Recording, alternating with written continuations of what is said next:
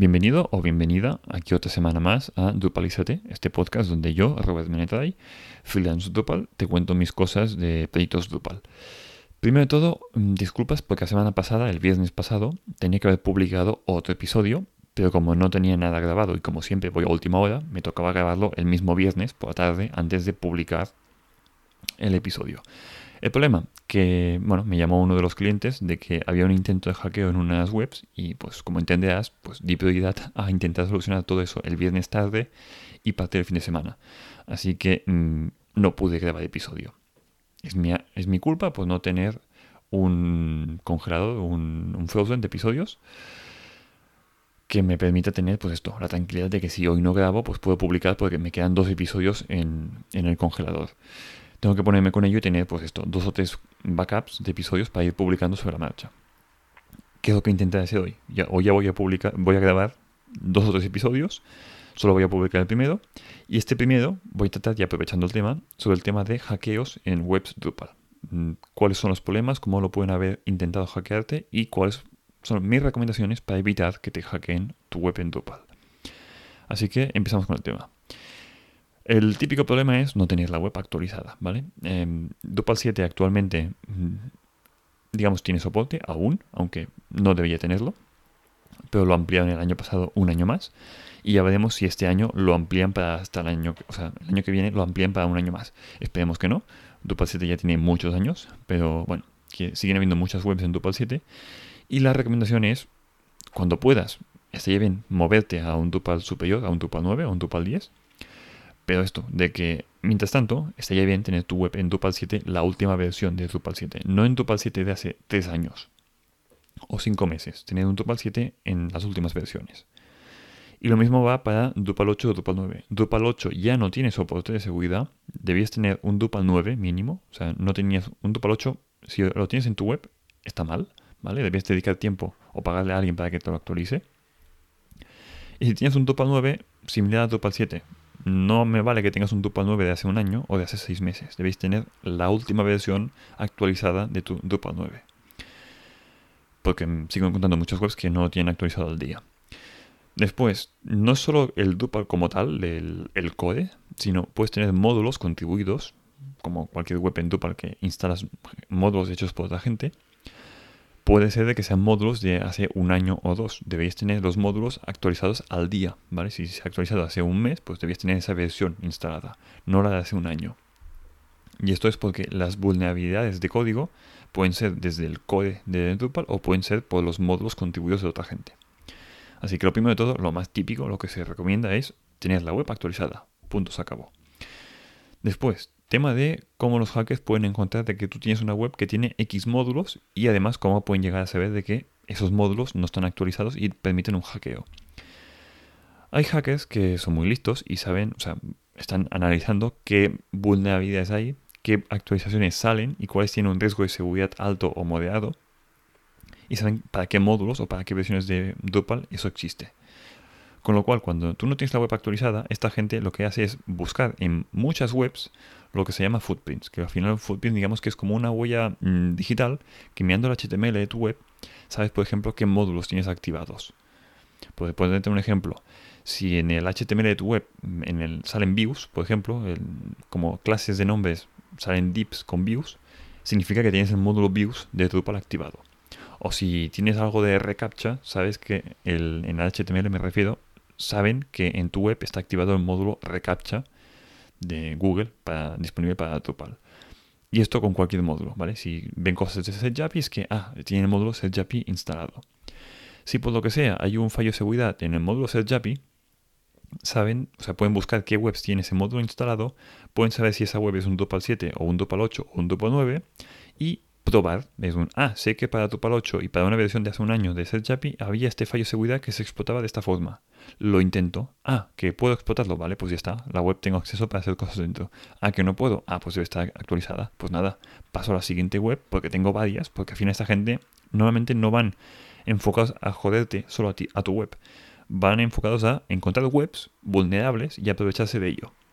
Así que, como digo, ten tu web actualizada para no ser objeto de esos ataques, ¿vale? Después es el tema de ya no de código como tal, sino de malas configuraciones. y sobre todo más configuraciones que den acceso a usuarios a hacer cosas. Me he encontrado mm, cosas raras en, algunas webs, como puede ser, que fue un caso un poco extraño, de la web permitía que cualquier persona que hacía un usuario se diese de alta en la web, ¿vale? Formulario de registro estaba abierto para cualquiera, tú ponías un nombre, un mail y ya te registrabas automáticamente. Y además se juntaba con que el usuario registrado, sin tener ningún rol especial, solo por estar registrado, tenía acceso a editar páginas de la web. Y en ese proyecto era cualquier página, de cualquier, de, la web entera. Podían editar la home, podían editar los artículos del blog, podían editar cualquier cosa.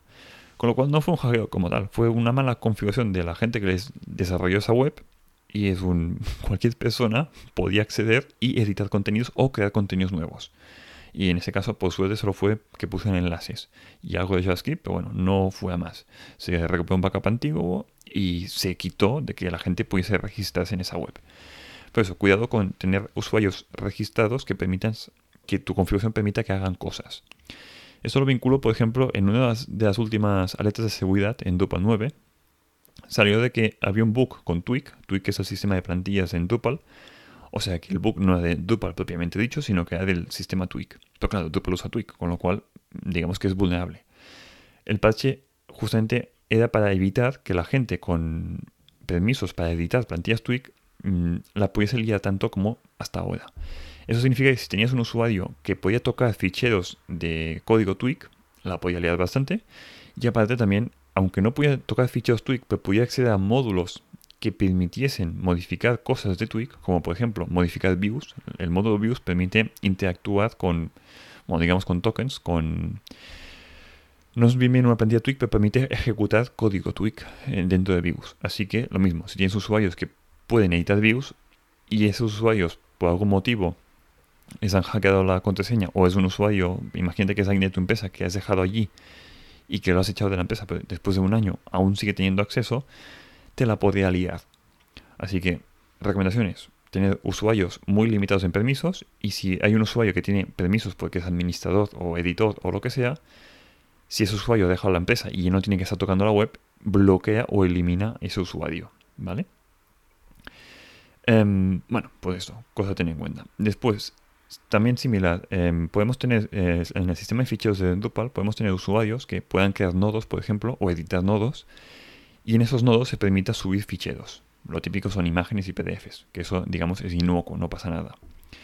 O, por ejemplo, podemos tener que el usuario anónimo en el formulario de contacto pueda adjuntar su, mm, su currículum, por ejemplo, porque estás buscando gente y quieres que la gente vaya a tu web, en el formulario suba su currículum, que normalmente es un PDF o un doc, o sea, un Word, y ya está. El problema es que si en esos formularios de subida de ficheros permites que suban cualquier fichero y no se limita por extensión, pueden subir ficheros de código, de por ejemplo Python o PHP o lo que pueda llegar a ejecutar tu servidor. Yo me he encontrado ficheros de código de Python en un servidor. Por suerte, en ese servidor no se puede ejecutar Python. Pero lo que voy es que se pueden intentar subir ficheros al servidor y si el servidor está mal configurado o permite ejecutar esos ficheros, por ejemplo, si fueran de PHP, Drupal funciona con PHP, y si el servidor da respuesta para la URL de ese fichero, cualquier persona puede subir cualquier script y ejecutarlo y hacer básicamente cualquier cosa. Desde mm, autologarse como usuario admin, cambiar la contraseña del admin, eliminar usuarios, crear usuarios nuevos, modificar contenido, hacer lo que literalmente lo que cualquier admin pudiese hacer. Así que mucho cuidado con tener formularios que permitan ficheros y ya sobre todo que sean ficheros que no estén limitados por extensión de fichero. Em, después, eh, temas de, por ejemplo, ataques a lo que ya no es Drupal como tal, sino a lo que es la base de datos. Puede ser de que, por ejemplo, tengamos un en el servidor de producción o en el de preproducción, que también me he encontrado intentos de hackeo en servidores de preproducción más que de producción. Puede ser de que tengas, por ejemplo, un adminer o un phpMyAdmin que te permiten loguearte y interactuar con la base de datos. No interactúas directamente con Drupal, interactúas con la base de datos, pero aquí puede ser de que el hacker intente, por fuerza bruta, probar usuarios y contraseñas directamente contra los logins de phpMyAdmin, por ejemplo. Aquí va a depender más que nada de cómo es el servidor, o sea, cómo está configurado el servidor y a quién permite conectar por phpMyAdmin o por Adminer o por estas, ese tipo de herramientas. Es una cosa a tener en cuenta, porque si alguien tiene acceso y se puede loguear en esas herramientas, o tienes directamente un phpMyAdmin sin usuario y contraseña, sino que solo con la URL puedes acceder dentro, pues cualquier persona podría editar o modificar o exportar datos de la base de datos. Y aquí quizá explotar datos no es un hackeo como tal, pero si tienes mails de personas, teléfonos de personas, DNIs de personas y datos varios, pues es, digamos, no es un hackeo, pero bueno, son datos sensibles que por ley te pueden meter multa. Así que cuidado con esto.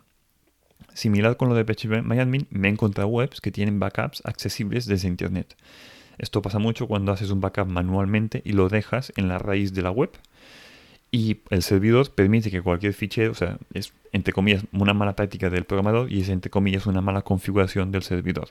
Si el servidor permite cualquier descarga de un fichero .sql, por ejemplo, pues está permitiendo que un fichero que alguien ha dejado en la raíz de la web o en un directorio, cualquier hacker que pueda llegar a obtener esa URL se puede descargar una copia, un backup de la base de datos entera. Y lo mismo de antes. Tendrá mails de usuarios, nombres, mm, la contraseña está encriptada, pero puede intentar desencriptar la contraseña. Bueno, es un riesgo, mm, digamos, de datos alto, ¿vale? Mm, similar con esto, puede ser de que no es que el webmaster haya hecho un backup en la raíz, sino que tengamos, por ejemplo, un módulo como el backup migrate que te genera un directorio y cada día o cada X tiempo está generando backups en ese directorio. Si el servidor está mal configurado y, por ejemplo, no hay un htaccess o no está bloqueada, que esa ruta, ese directorio no sea accesible por internet, es el mismo caso. Puede llegar un hacker y saber que la dirección por defecto de backup migrate es esta intentar obtener datos de, esta, de este directorio y, ah, que obtengo la lista de ficheros que hay dentro. Ah, perfecto, me bajo los ficheros. O sea, me bajo el backup que hay dentro. Así que cuidado con eso también. Y después está el tema de que em, puedes tener las configuraciones de los directorios de tu propia web, em, los permisos de esos ficheros, cualquier persona pueda modificarlos. O cualquier persona, o mejor dicho, la web propia pueda modificar los códigos de su misma web. Una cosa es que subas el código de tu web y que, la, y que la web puede como mucho crear ficheros en un directorio en Sites for Files para subir ficheros de imágenes o PDFs. Y otra muy distinta es que la misma web tenga permisos para que el PHP modifique ficheros de código de módulos o del core. Esto es un poco polémico porque en un futuro se prevé de que Drupal va a permitir actualizaciones automáticas directamente en producción. A mí esto, justamente a mí, no me gusta. ¿Por qué? Porque significa que la propia web tiene permisos para modificar los propios ficheros de la propia web. Significa de que si un hacker entra, te puede modificar cualquier fichero. Yo soy más de que el servidor no permita que la web tenga acceso a modificar o crear ficheros en los directorios que son de código, que no son directorios de size for files, ¿vale? Así que es una cosa a tener en cuenta. Bueno, dicho todo esto, recomendaciones que hago yo para intentar que el hackeo no sea tan bestia, intentar minimizar estos riesgos. El primero, tener la web actualizada, por supuesto. El segundo, tener backups diarios y de varios días, no solo tener el último backup. Primero de todo porque el hacker puede haberte infectado hace una semana y tú te has dado cuenta ahora y los backups de hace una semana ya están infectados y bueno, ah, te comes el problema con patatas, ¿vale? me he encontrado gente que directamente es que no tiene ni backup. Así que cuando te hackean, mm, has de hacer limpieza como puedas. Después, eh, similar al tema de backups, y con backups me refiero al tema de backups de código y de base de datos y de ficheros, o sea, de imágenes y PDF, o sea, de todo, no solo de la base de datos. Me refiero a esto, backups de todo, ¿vale? Porque hay gente que piensa que no solo con MySQL. No, porque te pueden haber infectado y no sabes en dónde. Después, eh, ya no backups como tal, aunque se puede interpretar que es casi lo es, es el tema de que el código esté en Git. Usas la herramienta Git para hacer los deploys en preproducción y en producción, y el, código, las modificaciones de código, Git te va a marcar qué modificaciones en el código se han hecho. Al menos en los directorios que estás configurado en el Git para tener en la gestión con Git. Esto lo veo mucho porque en webs que no tienen Git, que trabajan con FTP, cuando alguien te modifica código PHP de la web, no sabes nada. O sea, no sabes ni qué código modificado ni en dónde. Con Git al menos puedes, de forma muy simple, con un comando, ver qué código se ha modificado, qué módulo se ha modificado. Aunque no puedes saber en qué fecha, después puedes ir por servidor y ver que este fichero se ha modificado a esta fecha en concreto. Git no lo te va a decir por defecto, pero hay formas de obtenerlo. Pero lo que voy es de que, eh, de forma simple, cuando ves que te han hackeado y está todo por Git, puedes revertir los cambios y dejar el código 100% como estaba antes. Así que es una forma rápida de prevenir que, bueno, que el hacker vaya más. Así que hiper recomiendo que todo lo tengas por Git. ¿Vale? Em, después, otro tema puede ser de que tengas una web que está en un servidor con varias webs al mismo tiempo. Si tienes, por ejemplo, eh, un servidor con cinco webs y hay una de las webs, solo una, que no está actualizada, y por el motivo que sea, el hacker la encuentra y te hackea esa web, depende de cómo esté configurado tu servidor, puede escalar y puede llegar que esa web modifique código de las otras webs que sí que están actualizadas y seguras. Con lo cual al final, mm, bueno, el hackeo de una web vieja que no está actualizada, que puede no ser una cosa ni que sea un Drupal, puede ser un WordPress que tengas en el mismo servidor, permite de que el hacker pueda tener acceso al código de las otras webs, a modificar el código de otras webs o directamente a bajarse un backup de la base de datos de, los Drupals. Con lo cual es un riesgo de seguridad alto. Mi recomendación, tener una web para cada servidor. Webs separadas, no tener un servidor con muchas webs al mismo tiempo. Porque a la que te hackeen una web, te han podido hackear todas las que tengas ahí dentro. Ya, hoy en día al final tampoco es tan caro tener un servidor para cada web. Y lo mismo va para el tema de entornos de preproducción y producción, ¿vale? Puede ser de que tengas mm, que sea más fácil hackeable un entorno de preproducción porque por temas de riesgo de seguridad, por ejemplo, el PHP Miami no se tiene tan en cuenta pero es el mismo servidor que el que teníamos en producción, con lo cual mm, estamos vendidos igualmente. Y después también recomiendo mucho el tema de em, los logins de usuarios, intentar limitarlos. En Drupal por defecto te limita, o sea, cuando, a ver cómo explico. Hay intentos de ataque de fuerza bruta, que hay un bot que intenta loguearse con el usuario admin o, digamos, em, variaciones de admin y con contraseñas de admin admin, admin 1234 eh, y con palabras varias, ¿vale? O con el nombre de la empresa o cosas de estas. Al final es un ataque de fuerza bruta porque es un bot que intenta loguearse de mil maneras distintas a ver si una de ellas cuela y puede loguearse como admin. Drupal tiene por defecto un bloqueo de intentos. Si hay muchos intentos de golpe, va limitándose que llega un punto que bloquea al usuario.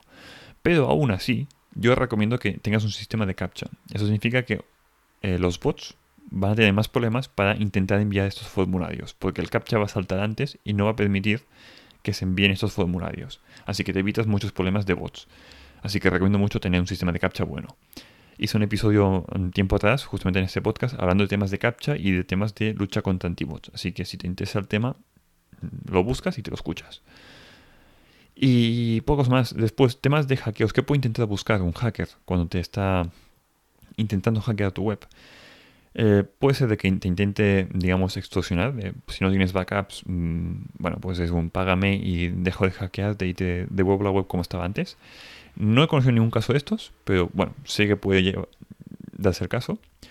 Los casos que son más típicos es aprovechar la web para poner contenido mm, no real, por ejemplo, mm, webs de Viagra o webs de mierdas, ya sea porque ponen el contenido en tu web, donde hay enlaces a compra a webs externas, o porque directamente tu web hace redirecciones y el usuario que llega a tu web es redirigido a, pues, por ejemplo, a comprar Viagra, como por ejemplo, lo decía.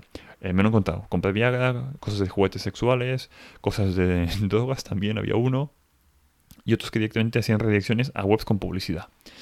Si tu web está bien posicionada en SEO y tienes bastante tráfico a tu web, pues a hackers le interesa, porque al final es una web de que, anda, mira, tenía más o menos tráfico y todo el tráfico que me llegue, o el 50% del tráfico que me llegue, lo derivo a otra web donde tengo publicidad o tengo algo para que la gente pague, ¿vale? O puedo suplementarte la identidad y, por ejemplo, si es una web de momento de alquiler de coches, lo redirecciono a la competencia o a otra web de alquiler de coches o a una web falsa, así no me pasa como que alquilo coches y que la gente me pague desde allí. O sea, suplantación de identidad. Así que cuidado. Cosas que he visto con este tipo de sistemas, algunas veces lo hacen 100% de las veces, o sea, cada usuario que entra es redirigido o ve el contenido falso y otras veces lo hacen de forma aleatoria. O, por ejemplo, el usuario anónimo sí que ve esos cambios, pero el usuario administrador o el usuario logueado no los ve. Con lo cual, la gente que está editando esa web, como Drupal tiene unas dos semanas que te mantiene logueado en la web, el, digamos, mi cliente no se da cuenta de que le han hackeado porque él lo ve todo normal. Pero el usuario anónimo que entra allí ve que la web hace cosas raras, que lo redirige. Así que cuidado con esos temas que a veces no siempre te das cuenta el mismo día que te hackean. Pues tarda un tiempo hasta que un cliente de mi cliente, o sea, el, un usuario de la web, se queje de, hey, mira que la web está haciendo esto, esto es normal. Vale, que lo tengáis en cuenta.